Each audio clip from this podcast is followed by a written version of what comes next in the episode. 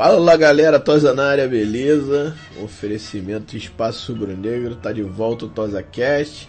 Hoje é dia 23 de julho, logo após o empate contra o Corinthians pelo Brasileirão no domingo. Mais um gol do Gabigol que tá voando. Tamo aí de volta para falar aquele, aquela resenha de 15 em 15 dias né, que a gente sempre faz. Antes, gostaria de agradecer a todos que têm ouvido. É, o, o, a audiência tem sido bem legal, agradeço. É um novo formato né, pra gente, a gente que fazia as lives toda semana, a gente tá fazendo agora esse programa gravado de 15 em 15 e pessoal, a aceitação está sendo muito grande, eu agradeço. Vou começar aqui pedindo o alô do meu camarada Pablito. Tamo aí de novo, fala André, fala Rito, falar um pouquinho mais de Flamengo, bastante assunto para se falar. Verdade. E tamo junto aí. Obrigado, cara. Ritão, dá teu alô aí pra galera. Fala galera, fala Pablo, fala Andrezão, fala o pessoal que tá escutando a gente. Legal, obrigado Ritão. Vamos começar o papo falando da contratação do Felipe Luiz, né? Confirmada hoje, de tarde, pela Twitter oficial do clube. O jogador chega para ser titularíssimo, né? E falar um pouco sobre isso, eu queria que eu começasse com o Pablo. Eu posso dizer, dá para dizer que é a contratação do ano, cara, do futebol brasileiro ou é, é forçar? Cara, eu acho que o Flamengo fez várias contratações muito fortes, né? muito impactantes. É, eu não consigo, eu acho que talvez para o mundo do futebol, o Flamengo contratar um cara do tamanho do peso do Felipe Luiz, titular da seleção brasileira, com o histórico que ele tem no de Madrid e ainda no auge da carreira, apesar da idade, é, é difícil não ser colocada como a contratação, mas eu acho assim, Flamengo, o Arrascaeta foi um nome muito impactante na, na temporada. O Gabigol também foi um nome muito bom. Então é, acho, acho, acho que ele está entre os, os, principais. Mas eu gostaria de falar sobre o, o, começar falando sobre o Felipe Luiz, coisinhas assim. Não trabalho com, com a ação, não, não tenho interesse nenhum em dar o furo nessas histórias, não é a minha praia, apesar de acabar tendo alguns contatos por via de futebol também. É, é, importante que se diga que todo mundo que disse que o jogador estava contratado há alguns dias, algumas semanas, é mentira, ele não estava. A contratação foi de fato finalizada ontem. É, por muito pouco não foi finalizada, ao contrário também do que muita gente cravou, dizendo que estava certo, que era questão de detalhe. É, foi uma novela sim. É, o fato é que o Flamengo contratou um excelente jogador. Na minha opinião, o Flamengo muda de patamar. Eu, eu andei ouvindo que, que suscitando umas questões aí se era uma contratação necessária ou não. Sinceramente, eu não consigo nem argumentar a respeito disso, porque quando você pega um jogador do quilate do Felipe Luiz, que, que até pouco tempo estava sendo cogitado em grandes desafios, ele define que vem para o Flamengo. Se, tinha, se, se fechou o mercado ou não, não interessa o motivo, o cara veio para o Flamengo. Ao chegar no Flamengo, um cara desse tamanho, ele muda o clube de patamar. Ele é um jogador há 14 anos na Europa, é o segundo estrangeiro que mais jogou pelo Atlético de Madrid, é titular do, do Atlético de Madrid há bastante tempo, foi titular do, do Brasil na Copa América, foi titular desta seleção brasileira nas últimas três Copas Américas, foi campeão da Copa das Confederações pelo Brasil, jogou a Copa do Mundo 2018 pelo Brasil. Então, se alguém virar e falar que o jogador é um jogador desnecessário, que, que, o Flamengo não precisava de um jogador desse. E eu não tô nem aqui colocando a qualidade do René ou não, que eu acho até que pegam muito no pé do René.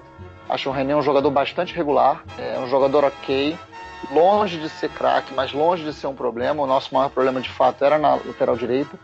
Mas você conseguir trazer um jogador do corte do, do Felipe Luiz, da inteligência, da capacidade técnica e, e principalmente um jogador vencedor como ele, eu acho sim que o Flamengo muda de patamar, me deixa extremamente satisfeito.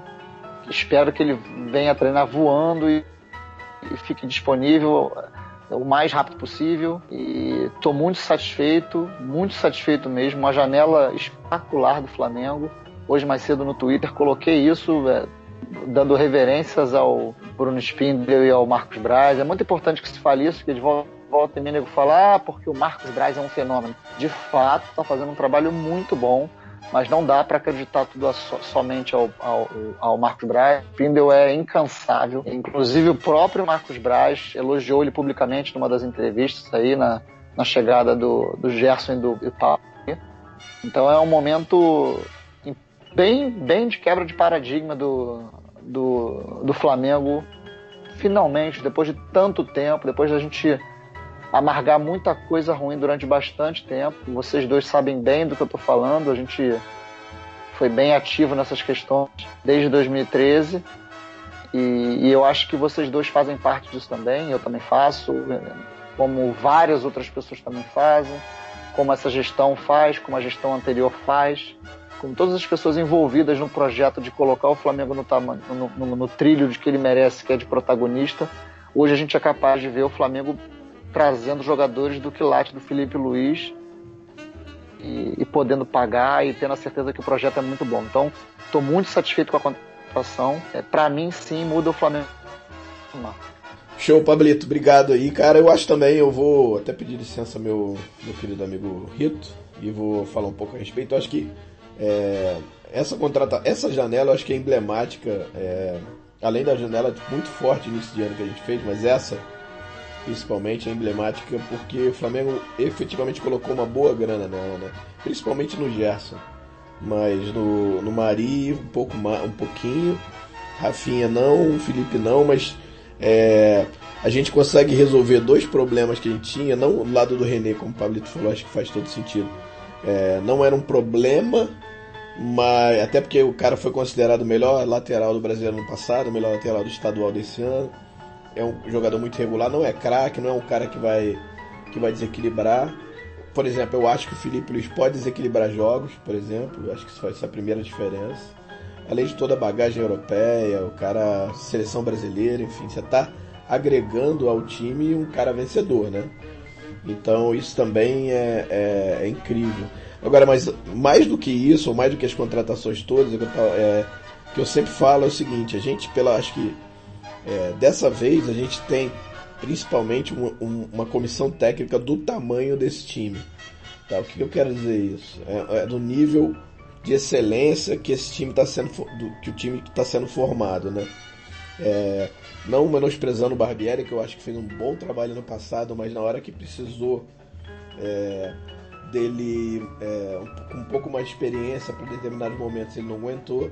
E o Dorival, com todo respeito, eu acho não, não, não tá no mesmo tamanho dessa galera aí que, tá, né, que tava no passado e que agora se forma um elenco bem mais fortalecido, né, mais experiente também, mas bem mais com mais peso, né? Então assim, você trazendo tendo esses jogadores, mas tendo uma comissão técnica no nível do Jorge Jesus, da equipe dele, é, eu acho que faz, vai fazer toda a diferença, sabe? É, e cara, tô muito esperançoso. É, mas vamos ver, né? Acho que é aquilo que você falou, Paulo. A gente roeu o osso aí, né? De 2013 até mais ou menos 2015 para 2016. E aí começamos a colher os frutos e um atrás do outro. É, cara, o céu é o limite, cara. Entendeu? Eu acho que. É verdade. É, a gente conseguindo fazer as escolhas corretas, que eu acho que é o mais importante, né? E aí eu acho que a gente tem que destacar o trabalho também do, do, do departamento de futebol, além do Marcos Braz e do Bruno, aí, o que eu soube é que a galera é, do conselho tem ajudado muito, principalmente uma das vertentes do conselho, que é o pessoal de ideologia, né? Que é o Palmer, o, o Studat, tem a galera tem ajudado muito nesse sentido. As escolhas de Jorge Jesus, alguns jogadores é, teve bastante peso do lado da, da galera, dessa galera. Então, eu acho muito importante isso também, de ter que deixar claro e, e parabenizar essa galera também, que, cara, por enquanto, é, o futebol eu acho que tá tá sendo quase perfeito, assim. Eu não... Então, fala um pouquinho meu velho. Seguinte, vocês já falaram aí bastante, mas eu vou falar bem pouco sobre o Felipe Luiz. Eu acho que é, antes dessa janela a gente tinha. Não vou dizer que a lateral esquerda era um problema, assim, como vocês falaram, a gente tinha um problema na lateral direita e tinha uma lateral esquerda. Tem o René, que eu acho que estava jogando bem, enfim, mas é, não era do tamanho do Felipe Luiz. Então, se du essas duas contratações vão dar certo, a gente não sabe. Mas talvez fossem os dois nomes que todo mundo pediria. Então, então assim, é... não, tem, não tem muito que, o que fugir disso. São os dois nomes que todo mundo queria. E, cara, um, é, o Felipe Luiz especificamente é titular da seleção brasileira. Então, é um cara com, com uma super super capacidade, um cara que, porra, que tem uma, uma carreira super sólida na Europa, disputou os mais importantes, entendeu? Então, assim, é, não tem o que discutir. Foi o que o Pablo falou. Quem discute uma contratação dessa hoje no Brasil é, tá, tá com uma vontade. Mas eu só queria abordar uma coisa que vocês não abordaram, que eu vi algumas pessoas hoje falando que o Flamengo teria uma. O Flamengo vai ter uma, um melhor posicionamento defensivo com o Felipe Luiz. E não é verdade, porque o Felipe Luiz ele não é um lateral defensivo. Ele não é um lateral defensivo. Ele tem um ótimo posicionamento defensivo. Ele tem um, só que ele também apoia muito bem. Ele cruza muito bem. Ele chega na área. Ele faz gol.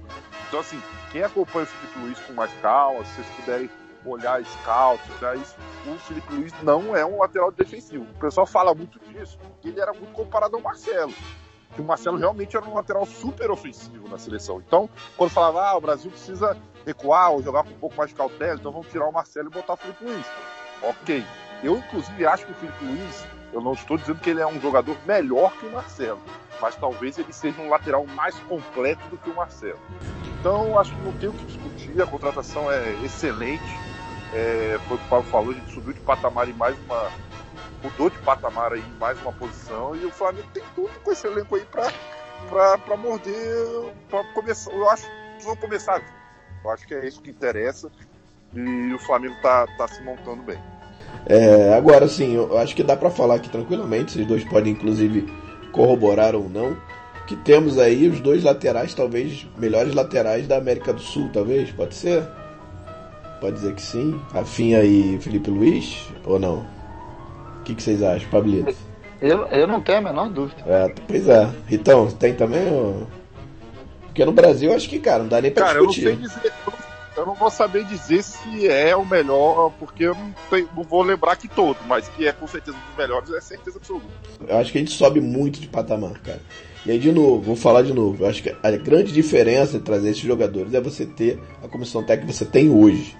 Eu acho que isso, isso, faz um. Além de tudo, você vai conseguir tirar até mais dessa galera. A gente pega o Emelec amanhã, jogo de oitava de final, né? Primeira partida, jogo de ida. Flamengo bem desfalcado, né? Já jogou contra o Corinthians, agora bem desfalcado. Vai jogar contra o Emelec lá sem Arrascaeta, é, Everton Ribeiro, Vitinho que era banco, mas que eventualmente entraria.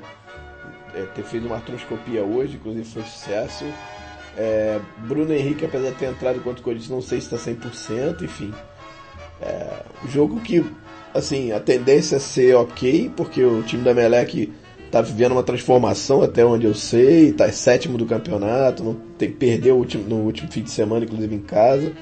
Pablito, vou começar contigo, tu conhece um pouco mais a Melec que a gente, fato. Então, dá um ampassan aí. Primeiro, eu gostaria que você falasse do Flamengo, né? Ou esse Flamengo que vai lá jogar contra a Emelec e depois um pouquinho da Emelec. Bom, cara, é, eu acho que a gente, para começar, é, o Flamengo, o flamenguista, o rubro-negro, ele não tem paz, né, cara?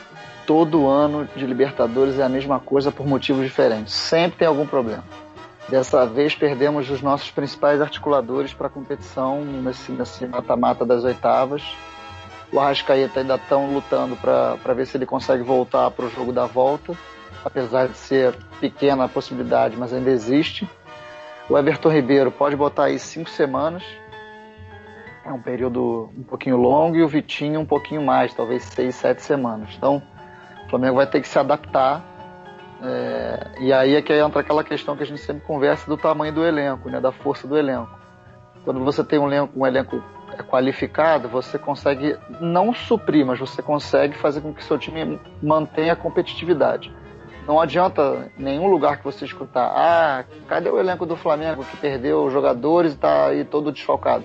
Nenhum elenco no mundo perde jogadores como Everton Ribeiro e Arrascaeta e, e sai ileso. Não tem como. Ninguém tem jogadores substitutos à altura de jogadores desse nível. Não adianta, não existe isso.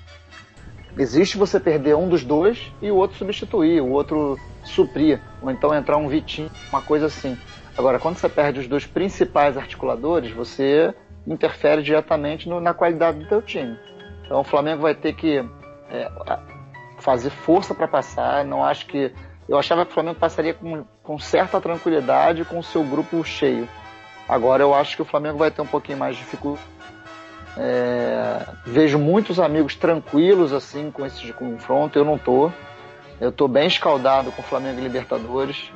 É, apesar de achar que o Emelec é um time frágil, é um time que trocou de técnico recentemente, tem até um espanhol no, no comando do time, tem 37 anos, o Ismael. É, é, um time frágil, tem, tem um jogador que é importante que o Flamengo tenha cuidado, que é o, o, o Brian Angulo, que é o atacante, que tem quatro, quatro dos seis gols da, do Emelec na Libertadores foram marcados pelo, pelo Angulo. Então o Flamengo tem que prestar atenção. É, tem um ponto positivo que, apesar de ser no Equador, não tem altitude. Guayaquil é nível do mar, então é, interfere zero. Até onde eu sei, a torcida não estava animada com o jogo. Acho que cabem 40 mil pessoas mais ou menos no estádio. Não tinha vendido nem metade. Acho que vendeu mesmo 16 mil, acho, até, até um pouco. É, é, então, então, assim. Talvez, talvez tenha seus 25, né? Eu acho que dificilmente o estádio vai estar completamente lotado mas eu acho que o Flamengo tem um, um, um grupo capaz de, não com facilidade, mas guerreando, jogando futebol, pensando, jogando agressivo, mas com inteligência, de trazer um bom resultado. Eu vi algumas pessoas no Twitter dizendo hoje: ah, o Emelec é muito ruim, tem a obrigação de trazer vitória. Eu discordo frontalmente desse tipo de comentário. Libertadores é uma competição completamente diferente. É, os times que são frágeis às vezes estão acostumados. O Emelec já jogou milhares de vezes a Libertadores está acostumado a jogar Libertadores, avança pouco para as quartas de final, mas é um time tradicional, então não dá para ficar dando mole. É, é, fato que o confronto direto é totalmente favorável ao Flamengo, são nove jogos, sete vitórias do Flamengo, um empate e uma derrota. Então é, é muita vantagem do Flamengo. O Flamengo marcou em todos os jogos contra o Emelec. Todos os nove jogos o Flamengo marcou pelo menos um gol. Lembrando que a Libertadores, diferentemente da Copa do Brasil, há o gol qualificado, né? Então é importante marcar, marcar gol fora de casa. É, eu acredito que o Flamengo possa fazer um resultado é, bom, e para mim o bom vai ser o empate com gols a partir daí. É, se o Flamengo perder marcando gols, não vai ser tragédia, mas eu vou considerar um resultado ruim. E se vencer, obviamente, vai ser excelente. Sobre o time que vai entrar em campo, eu até no Twitter coloquei três formações do meio para frente que eu imaginava que poderiam ser as, as opções. E eu, eu, se fosse o treinador, escalaria o Flamengo com Diego Alves, Rafinha, Léo Duarte, eh, Rodrigo Caio e René, botaria o Cuejar como um dele, e a linha de três eu botaria Arão, Diego e Gerson, e na frente Bruno Henrique e Gabigol. Não botaria o Lincoln, ele poderia fazer isso mantendo dois atacantes e abrindo o Bruno Henrique, não faria isso, acho que o Lincoln teve oportunidades e não conseguiu. É, apesar de ter tido uma chance boa, que foi uma, uma defesaça do Santos no jogo contra o Atlético Paranaense, achei ele muito mal no jogo, disperso. Agora, o que me preocupa não é nem o time titular do Flamengo. Eu acho que esse time titular do Flamengo é capaz de passar pelo, pelo Emelec. O que me preocupa é o banco. Quando você perde três jogadores fortes, significa que três jogadores tiveram que entrar no lugar deles no jogo. Então, eles deixam de ser opção no banco para serem as referências dentro do campo. Então você vai ter de opção o Lincoln, você vai ter de opção um Berrio, você vai ter, de, é, vai ter opção um Trauco. Não, não é muita coisa, um Lucas, um Lucas Silva, não são jogadores que você pode acreditar que fazem a diferença. Eu acho que o Flamengo chega nesse jogo é, favorito, mas, na minha opinião, pressionado, porque caiu na Copa do Brasil. É, o Flamengo não pode se dar o luxo com o investimento que fez de cair nas oitavas de final para o Emelec e ficar só com o brasileiro à disposição na temporada. É muito importante o confronto, principalmente esse jogo de ida. O Flamengo tem que tomar muito cuidado, jogar com muita inteligência, explorar os contra-ataques. É, eu é, confio muito no Jesus, assim, estou muito empolgado, mas é, é o tipo de jogo que tem que tomar cuidado. Por isso que eu iria dessa forma é, com o Arão e com o Cueja. É, é perfeito, meu time é exatamente o mesmo. Exatamente o mesmo iria também. É, inclusive, se ele quiser no segundo tempo mudar, de repente ele pode tirar o Cuejá e botar. Agora nem sei quem tá, quem tá de reserva, mas alguém mais na frente. Até o Berrio, de repente, se quiser abrir o Berrio para um lado e puxar o, o Arão para a primeira volante, que jogou bem contra o, contra o, contra o Corinthians, eu achei. É, ele pode até usar o Trauco nessa linha pode, de três. Exatamente, por exemplo, mais aberto para a esquerda, né? Pode também. Enfim, tem opções. Não são muitas, mas tem. É, concordo inteiramente com você em relação ao confronto que parecia ser fácil e que pode ser complicado por conta disso, né? É, você faz um jogo ruim lá, toma um 2, 3 a 0 espero que não. Mas é, fica bem complicado, espero que não, tá, de novo. É, vamos ver, cara, eu tô. não tô. Não, eu, tô bem. Eu tô preocupado não por conta do jogo em si, porque eu acho que o jogo é um, pro Flamengo, se for olhar, né? Papel hoje, o Flamengo é melhor, mas, cara, pela situação nossa dos desfalques. Se o Flamengo tivesse sido inteiro, com Everton Ribeiro, Arrascaeta, enfim. Aí, cara, eu acho que seria muito difícil a gente não passar. Agora eu acho Era que. muito favorito. Era é, muito, muito favorito. favorito, exatamente. exatamente. Eu, é, eu acho que a gente passaria com tranquilidade. Agora eu acho que a gente ainda passa, mas passa com um pouco mais de, de luta, como o Pablito falou, e mas na confiança também. Né? Acho que vai ser um jogo duro, tem que jogar com inteligência. Acho que o, o, o, legal, não sei se vocês perceberam, o Jesus deu uma entrevista hoje, ele começou a perguntar, ele começou a falar dos jogadores do, do Emelec. Falei, caraca, o maluco estudou os caras. Isso é muito legal, cara. Isso é muito legal, né? Você vê que ele estudou, provavelmente estudou os caras e vai preparar o time para isso. É... E é isso, acho que, enfim, tem que, tem que ir lá e lutar, cara. Vai ser um jogo difícil, não vai ser fácil. E aí trazer a classificação para o Rio, né? E aí o Maraca lotado e de repente o Arrascaeta em campo, talvez, ou banco para entrar depois, não sei. É, a gente conseguir aí confirmar a classificação para as quartas. Tomara, eu acho que é muito importante. Então, vamos lá. Bom, eu acho o seguinte, eu acho que meu time também é exatamente igual ao de vocês. É, eu só acho que gente, uma coisa que não foi abordada, eu acho o seguinte, que o, o time do Flamengo tem que tomar cuidado, porque eu ouvi hoje várias pessoas também falando que o time do Emelec, não sei se procede, eu não sou um, um conhecedor, mas algumas pessoas, no programas de TV, nos comentários falaram que o time do Emelec tem um time rápido é, na, nas pontas. Então, o Flamengo tem que tomar o cuidado que para não correr o mesmo risco que aconteceu com o Atlético Paranaense, que aconteceu contra o, contra o, o Goiás, enfim, dar uma bobeira, às vezes tá jogando um jogo bem, dá uma bobeira, tomar uma bola nas costas e um, um lance rápido e perder a. e tomar um gol, tomar dois gols, que é o que você falou que ia ficar, complicar bastante a nossa classificação. Então eu acho que o Flamengo tem que tomar muito cuidado com essa. O Flamengo tá com essa marcação alta, tem que tomar muito cuidado com essa bola nas costas. Eu acho que, lógico, que o Jesus deve estar. Tá, deve estar tá tentando acertar essa defesa, essa marcação lá atrás, com certeza deve estar tá tentando. Eu acho que é o que eu me preocupa. O time do Flamengo, mesmo com os desfalques, eu acho que vocês também concordam comigo, é favorito para passar. Não é amplo favorito como seria sem os, sem os desfalques, mas com, mesmo é, com os desfalques, eu acho que o Flamengo tem tudo para passar, é, tomar esses cuidados, né? Tomar esses cuidados nessa, nessa bola nas costas, enfim. E, cara, e se precisar também, eu acho que a gente vai ter um segundo tempo. Precisar um contra-ataque, a gente tem um berril também voltar no segundo tempo entendeu? Querendo ou não, não é um jogador de alto padrão, mas é um cara que, pô, um contra-ataque ali ele faz uma diferença. Muito rápido, é um cara muito rápido. Se botar o Bruno Henrique um lado, o Bruno Henrique do lado do Berrinho do outro, fica difícil para a marcação deles também marcar. Então, acho que se Flamengo tomar alguns cuidados, eu acho que a gente vai passar sem sufoco. Tá? Acho que se a gente tomar cuidado nesse jogo, a gente passa sem sufoco e no Maracanã depois sem problema. É, é, é, só para pontuar aí rapidinho, é, é, como é importante superar essa questão dos desfalques. A, a, próxima fase da Libertadores é, se não me engano, nas datas de 20 a 29 de agosto. Isso. Então o Flamengo vai ter aí quase um mês. Recupera de, todo mundo praticamente, né? De recuperar. É, só não vai, só não provavelmente não recupera o Vitinho. Mas o, o, o, Everton Ribeiro e o, e o Arrascaeta, é, o Arrascaeta com certeza e o Everton Ribeiro Bem muito próximo. provavelmente. É. Então você vai ter os dois caras de armação mais o, o, o Felipe Luiz. Aí você chega encorpado para um confronto provavelmente com o Internacional. É. Né? Aí muda bem. Só que é muito importante, por exemplo, o Flamengo tem um momento agora que é muito complicado, né? É, vai, vai jogar esse jogo. Lembrando que os outros times também estão jogando competições paralelas, sul-americano. O Botafogo, Sim. que é o próximo adversário do Flamengo, enfrenta o Atlético. Quarta então, assim, amanhã também. Quarta, isso, isso.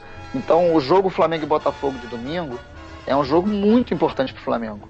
O Flamengo, normalmente, obviamente, que vai ter que priorizar nesse momento a Libertadores, porque não pode cair, é jogo único da volta.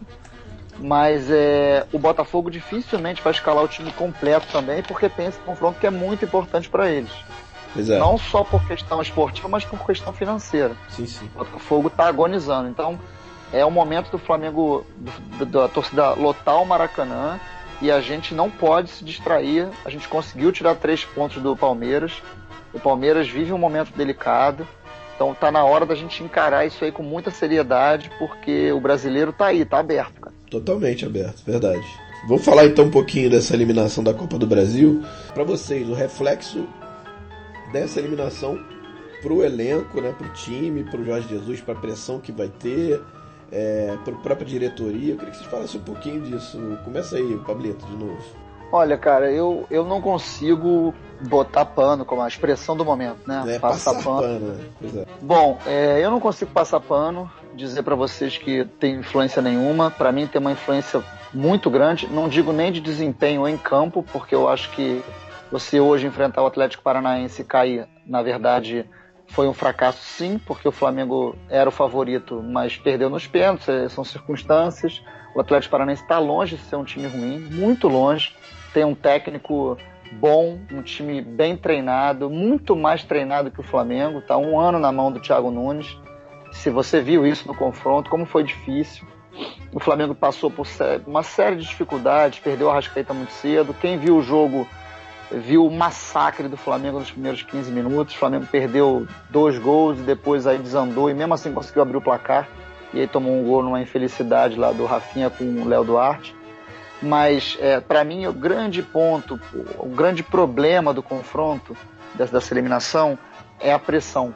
Porque quando você passa numa Copa do Brasil, por mais que ela seja a terceira opção de, de prioridade, você tem aquela competição, você sabe que você tem aquela competição, que você vai enfrentar o Grêmio, então tá tudo certo, você vai enfrentar, você ainda tem mais uma, uma eliminatória pela frente.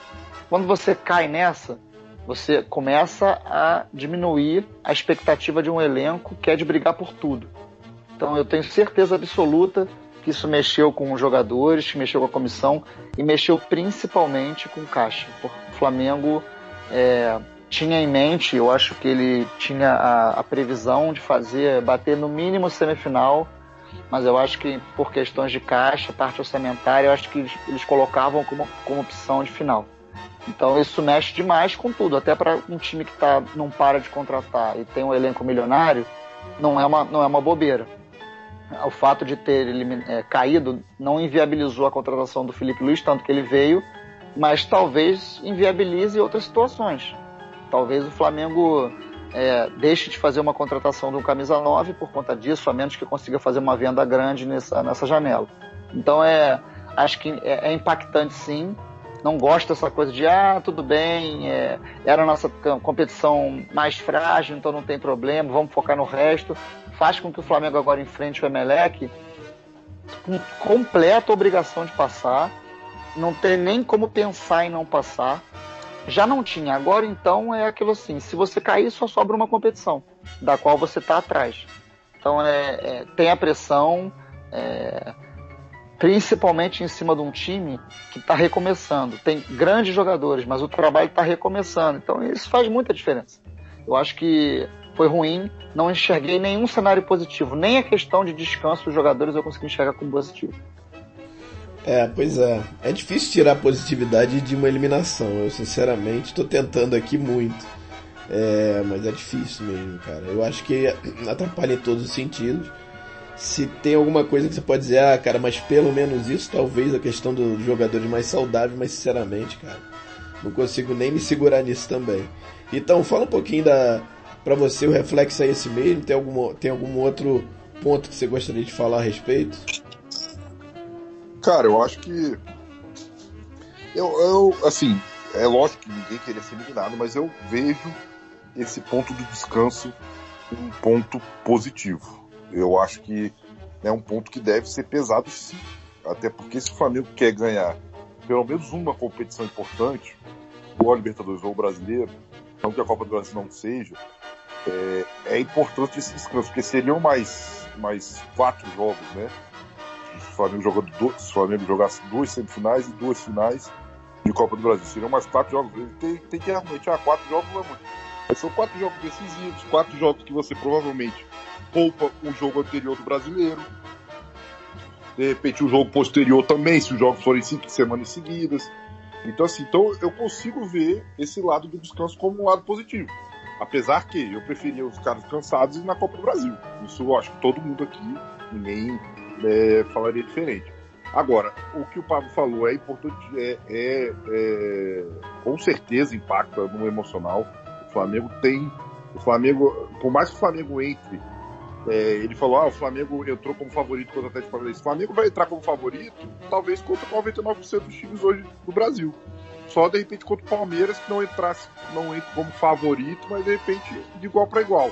O resto, o Flamengo vai receber a pressão de ser favorito, até pelo dinheiro que está investindo. Então, você vê a imprensa aí, todo mundo fala: Flamengo tá com dinheiro, tá veio para ser campeão. Então, se o Flamengo não for campeão, a pressão vai ser grande. Então, eu acho que influencia muito nisso. O Pablo foi perfeito aí nesse apontamento. E, cara, é, é, ruim que a gente saiu de uma competição que também dava dinheiro, né? Imagina você ganhar uma, uma Copa do Brasil, ainda mais o Flamengo está investindo bastante, você conseguir colocar no bolso aí 50, 60 milhões de reais é, quase que de uma vez só. Então seria importante também. Mas é, bola para frente e vamos focar nos dois ficaram, são as duas maiores, que na realidade são as duas que interessam, né? Que mais nos interessam. Não, e aí o que o Pablo falou em relação a, a impacto disso financeiro pode impactar inclusive no que eu quero falar agora, que é em relação ao camisa 9, né? O Jorge Jesus quando chegou pediu é, um zagueiro alto, canhoto, né? E que saiba sair jogando e, enfim, que tem, que seja forte e tal. Contratou o Pablo Mari, que é desconhecido, completamente desconhecido. Eu, pelo menos, nunca tinha ouvido falar. Pablito também não, imagino que não. E Rito, enfim. 99% da Fla Twitter, talvez tenha um freak que saiba, mas, mas eu acho que ninguém, ninguém conhecia. É, que, é um, que é um cara que eu acho que a gente é, tá na expectativa de ver atuar. Não sei se de repente amanhã mas aí falando. O Pedro, ele pediu um 9 também, né? pediu um 9 porque ele entende que esse elenco, da forma que ele quer jogar, ele não tem um, aquele 9 forte, grande, faz pivô e tal, usa muito físico, mas plantadão é, não tem. E, e aí eu sei que o Flamengo tentou contratar esse jogador lá na Europa, enquanto o, o, o Spindel e o, e o Marcos estiveram lá na Europa, não deu certo, parece que era estava entre alguns jogadores, né? É, também meio desconhecidos né, da galera, eu, eu, e aí é, tem essa questão do se, é, qual, qual, seria. É, se falou muito essa semana no, numa proposta do Flamengo pelo Prato, que já foi completamente rechaçada pela própria diretoria, que não teve isso. Parece que foi oferecido, mas não, não foi para frente. É, alguma coisa do Ginac também, mas mesma coisa também foi o, o, o, papo que, que se fala, que foi oferecido, mas que não. E aí, pô, talvez aí falando da, da, pegando o gancho entre o reflexo da eliminação da Copa do Brasil com a vinda de um 9, você descapitaliza e de repente não pode trazer, ou até não trazer, ou trazer um cara desconhecido, né? Pablito, fala um pouquinho. Primeiro, você acha que, não só porque o Jorge Jesus pediu, mas você acha que a gente precisa desse cara? Ou dá para jogar com o Gabigol talvez mais enfiado e o Bruno Henrique variando, ou de repente ao contrário, o Bruno Henrique um pouco mais fixo e o Gabigol variando? Não, dá para jogar. O problema é, é, você tá, você tem que pensar que Deus que me perdoe, mas se, se um dos dois se machuca, agora há pouco o Bruno Henrique se machucou, ele se recuperou rápido. E se o Gabigol se machuca? Aí joga o, vai jogar o Lincoln. O Lincoln no, é, no momento, o Lincoln até pode dar jogador em algum momento, mas no momento não, ele não deu não jogador deu. ainda. Então, você não tem como confiar num jogador desse. O, o, o Flamengo, o quilate que tem, você não pode depender de um jogador de 19 anos que ainda não vingou. Por isso que eu acho que ele enxerga tanto essa, essa necessidade. É, há uma tentativa é, notória. É, o Jesus, ao chegar, foi um dos principais nomes que ele pediu. Ele quer um jogador alto, ele quer um jogador fazedor de gols mesmo, de frente. E ele. E, e, se vocês imaginam ele dando declarações públicas de que pediu e não chegou ainda, imagina o quanto ele não faz isso internamente. Se ele chegou ao ponto de falar publicamente, é porque ele cobra diariamente internamente. Hoje, hoje ele falou então, em entrevista, é... inclusive. Sim, então. Isso é um sinal claro de que ele, ele não é que ele esteja insatisfeito, mas ele ele está mostrando que ele realmente quer esse jogador. E o Flamengo realmente tentou muito esse jogador. foram vários os jogadores tentados, muitos, muitos mesmo, a maioria extremamente caro. O Flamengo ficou próximo de trazer um jogador totalmente desconhecido do, do cenário brasileiro e, e que, na mesma linha do, do Pablo Mari, que as pessoas não conheceriam, mas acabariam falando que conhecem, mas desconhecem. É, parece que não deu certo, o jogador não quis vir. Então, assim, é, o Flamengo continua tentando, o mercado brasileiro foi olhado também, há pouquíssimas opções no mercado brasileiro. É, por exemplo, no Corinthians parece que o Bozelli não fez os sete jogos. É, também não sei as condições, isso aí é. Sei que vários foram olhados. É, Especulou-se o Tardelli, que parece que já completou os sete jogos. É, aí você começa a pensar em, em, Série B, mas o Flamengo hoje não é, não é time para buscar jogador em Série B. É, houve uma, uma, uma, especulação com o fundo de verdade do Henrique Dourado. De fato, ele foi oferecido e o Flamengo é, deixou claro para o empresário que não tinha interesse e as condições são essas que foram apresentadas realmente, ele viria de graça, o clube dele pagaria, continuaria pagando tudo, é mais uma forma de recuperação do atleta e o Flamengo não se interessou e parece que ele está vai, ou vai para o Palmeiras ou vai pegar algum clube, ele certamente vai, vai ser realocado em algum clube brasileiro. É, o Flamengo continua tentando, Acho que a contratação tá mais para não acontecer do que para acontecer, porque a janela está muito próxima de fechar, fecha semana que vem, salvo engano, terça-feira. É, acho que depende muito de uma venda, é, ao contrário do que alguns gatos mestres da, da internet aí, da, da imprensa, disseram que o Renier já estava vendido, que o Coelho já estava vendido, ninguém está vendido. É, o Flamengo queria muito o, o Renier, mas não então é uma você está dizendo que o Flamengo, você está dizendo hoje que o Flamengo tem uma tem opções para caso não venda ninguém e tem opções para caso consiga uma venda.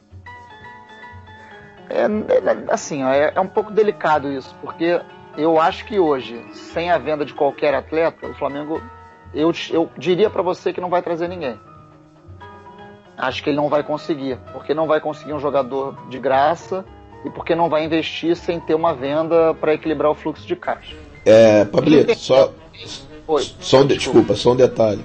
É, saiu alguma coisa agora há pouco que o Trauco parece que está para ser vendido mesmo. Não sei se isso é verdade ou não. Saiu no, na imprensa lá de fora. Mas aquela imprensa lá de fora é uma beleza, né? Mas mesmo assim, pensando é, se isso for verdade, pode ser que abra essa porta, né? Porque é, é, exatamente o que você falou, eu acho que a gente não tem nem como gastar mais agora, né? Pelo menos acho que agora raspou o fundo do tacho mesmo. É, isso aí, André. O Trauco saindo e é, e fato, ele tem proposta sim, a proposta é muito baixa, até porque ele, o jogador pode assinar pré-contrato com qualquer um, né? E mais seis meses ele sai de graça. Então qual é o time que vai chegar botando um caminhão de dinheiro no jogador desse? Nenhum, né? Ninguém faria isso. Então, é, as propostas provavelmente são muito baixas e o jogador vai acabar saindo até porque vai perder espaço e o Flamengo também não vai, é, se não me engano, ele ganha 200, 200 e alguma coisa mil reais no time. Agora eu não sei direito quanto ele ganha. Mas é, você abre espaço na folha e você abre o somatório desse valor até o fim do ano, né? Mais o que você vai receber por ele. Mas volta a volta a dizer, aí teria que chegar alguém sem custos. E não é simples você trazer alguém nem os jogadores que a gente considera fracos do brasileiro podem mais. Vou dar um exemplo de um jogador fraco que volta e meia é especulado, Gilberto do Bahia.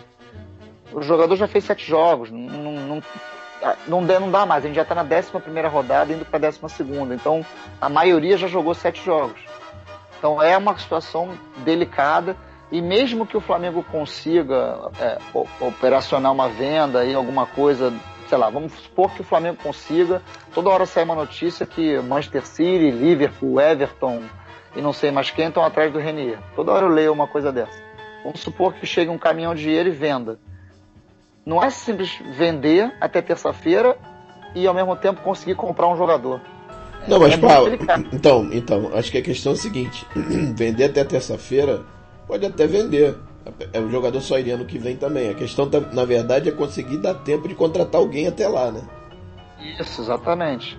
É porque uma coisa está totalmente interligada à outra. Você não consegue comprar ninguém se não tiver mais dinheiro para comprar. Eu, eu confio no Marcos Braz. é, eu acho que não tem como a gente não confiar, né? Pedro, até agora voa, tá voando, né? É muito bom que se diga que não se cometa injustiça. As pessoas gostam muito de colocar tudo na conta do Marcos Braz e ele, numa postura muito correta, várias vezes elogia o Bruno Spindel, inclusive em público, nas entrevistas. O, o Bruno Spindel é um negociador voraz. Quase todas as negociações que fecham são principalmente por culpa ou graças ao Bruno Spindel. É uma dupla sensacional que encaixou muito bem no Flamengo.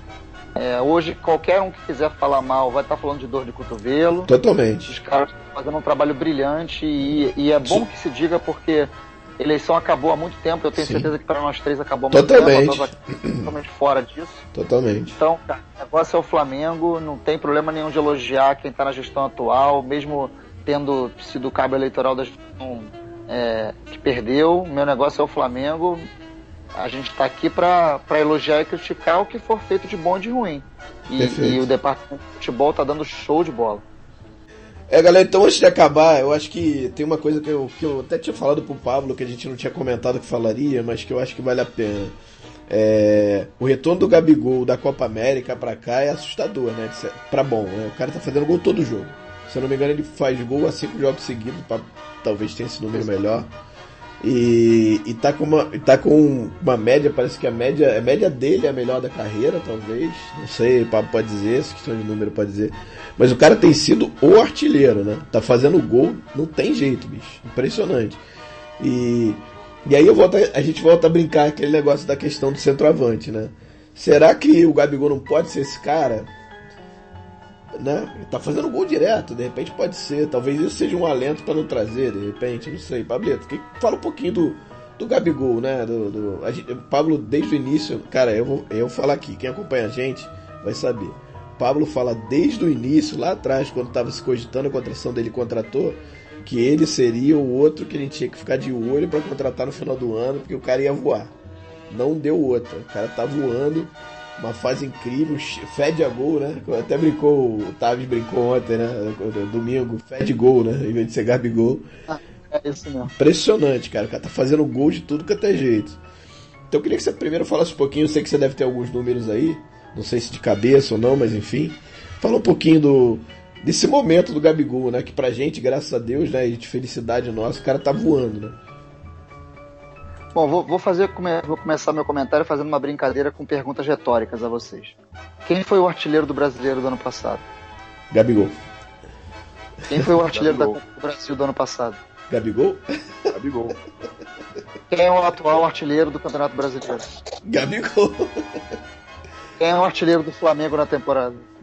Ah, Gabigol também, imagina. Ele e Bruno Henrique perto. Gabigol também. tem, Gabigol tem 19 gols 19 gols em 30 jogos pelo Flamengo e mais 5 assistências. É absurdo, minha média de média de centroavantão daquele que faz gol sem parar, né? Ele tem 30 jogos, 30 jogos, 19 gols e 5 assistências. Sabe quantos gols de pênalti ele fez dos 19? Um. Um. É, não é o Dourado, né? Que faz 70% de pênalti e 30 com a bola. É. Aí a gente pode entrar no mérito. Ah, mas o Gabigol perde muito gol. Perde. Perde faz Não também. Tem... Ele, ele deixou de fazer gols bem importantes pra gente em momentos cruciais. Mas o Gabigol fez gol a dar com pau, sem parar. É a nossa tá fazendo gol decisivo também. É, então eu acho, eu acho que tem muito a ver com a volta da Copa América. Assim. Eu acho que. E aí tem um pouco também de adaptação, que eu acho que tem também, né? O time tudo, o time do Abel e tudo. Agora o time começou a mexer mexer um pouco, talvez essa mudança tenha sido boa para ele, sabe? É... Enfim, e cara, se ele continuar assim, vai bater o recorde do, do Hernani Brocador, cara. Né, que fez, se não me engano, é 36 né? gols no ano, né? Alguma coisa 36 assim. em 2013. É, muito 36. gol, né? É mas, difícil, muito difícil. Mas tá difícil, mas... É, tem brasileiro e, e, Libertadores para isso, né? Ele precisa fazer mais quantos gols? Mais 20? Não. Mais 19, talvez? Dobrar isso aí? É difícil. Mas sei lá, né? Vai que. 18 gols, ele tem que fazer mais 18 gols para passar. É, é difícil, é difícil. o Hernani. Não é, não é pouco gol, não, cara. É, pois é. Olha só. O Hernani fez muito gol, né? O Gabigol, o Gabigol, no jogo contra o Atlético Paranaense no Maracanã, em que o Flamengo foi eliminado. Aliás, lembrando, quem foi quem salvou o Flamengo contra o Corinthians no 1x1, gol do Gabigol. Verdade. O Flamengo, o Flamengo no 1x1 com o Atlético Paranaense, quem fez o gol do Flamengo? Gabigol. Gabigol. Quem deu assistência para a cabeçada do Arrascaeta embaixo da trave, que ele perdeu o gol? Gabigol. Gabigol.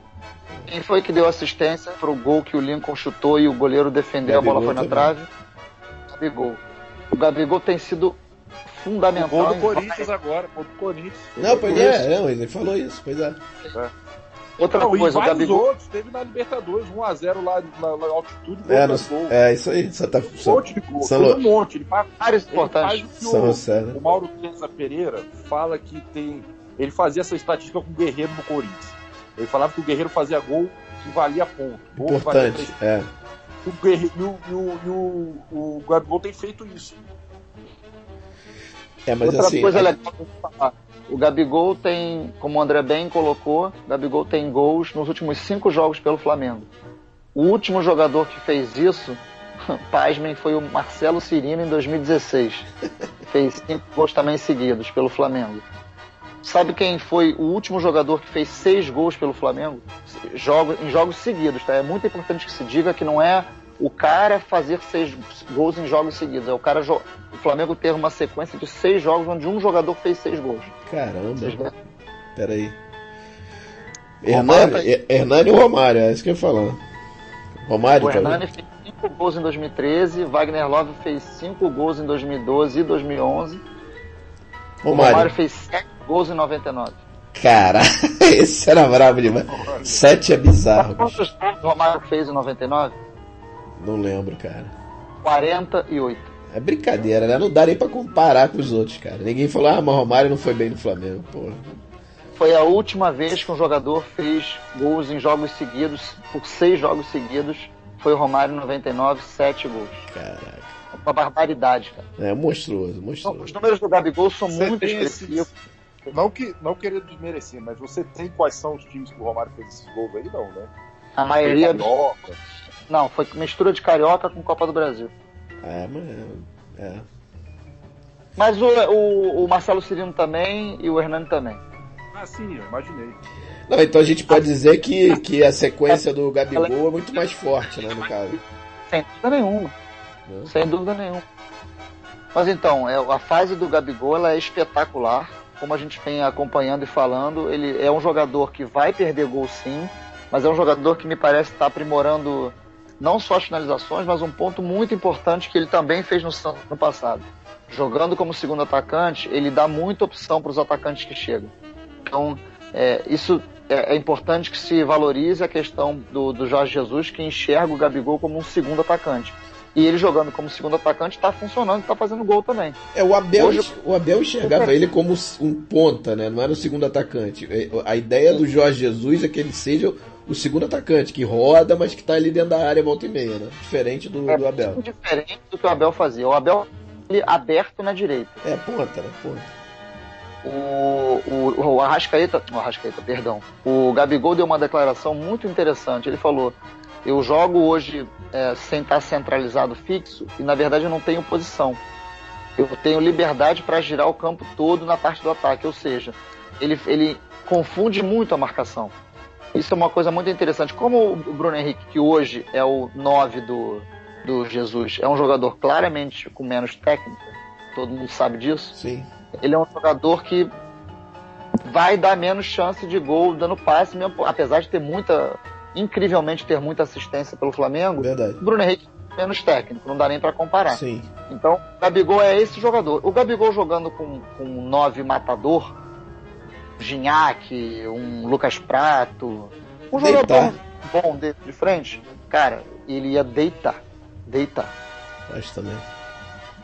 E a tendência do Flamengo com, com jogadores como Everton Ribeiro, com Arrascaeta, com laterais Imagina o Gabigol jogando do lado do Adriano. Jesus Cristo. E o Wagner Love jogou e jogou bem. Pois é. É, mas aí não, aí não adianta. É, daí é. Pensando muito no. Aí já é. Sonhando. Eu acho que a tendência do Flamengo é cada vez mais ter opções de passe, porque o Flamengo está criando, está transformando o time em um time muito técnico. Pois é. Então, ele não vai ter só. Não vai mais ter aquela jogada de chegar na linha de fundo e cruzar, a menos que seja passe. Sim. Se não for, isso vai ter bola. Uma coisa que é bom a gente, que a gente diga também, o René é um jogador que faz muito o que o próprio Felipe Luiz faz e vai fazer no Flamengo. Felipe Luiz não é um jogador que leva na linha de fundo e cruza. Felipe dá muito passe facão, Sim. passe por dentro. É, às vezes troca com o meia, né? O meia vai pra ponta e ele faz as metidas de bola. O René faz muito isso, muito isso. Várias vezes, se você reparar, o René faz essa jogada.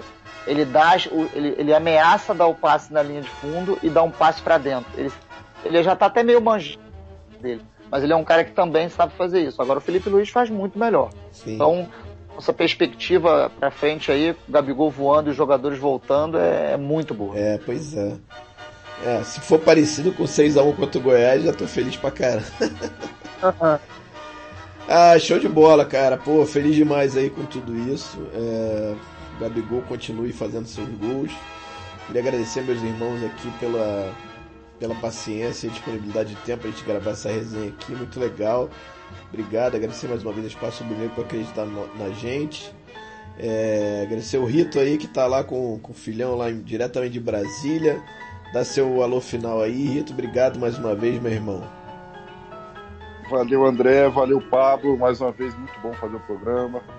Vamos, como a gente falou no último aí, estamos voltando a fazer aí com uma frequência maior. Que o pessoal goste, comente, mande mensagem, Isso aí. interaja, que a gente gosta disso. A gente faz o programa para vocês. E vamos torcer para amanhã o Flamengo sair com um bom resultado lá, de, lá do Equador para a gente decidir no Rio com mais calma. Show de bola. Pablito, seu alô final, meu querido. Bom, muito bom. Show de bola. Obrigado aí por tudo, pela participação. Um ótimo programa. Que o Flamengo vença o Emelec e vamos para cima. A gente não, a gente não fez a brincadeira do palpite, hein? Vamos tentar, não? Então, diz aí, teu palpite para amanhã, vai, pra gente fechar aqui. 1x0 Flamengo. Olha aí. Rita... é isso aí, Pablito. Pa Pabli... Pablito acerta sempre. Cara, vai ser 2x0 Flamengo amanhã, se Deus quiser. Eu sou sempre. Sou sempre mais otimista. É, valeu, galera. Obrigado. Até, semana, até daqui a 15 dias. Tchau.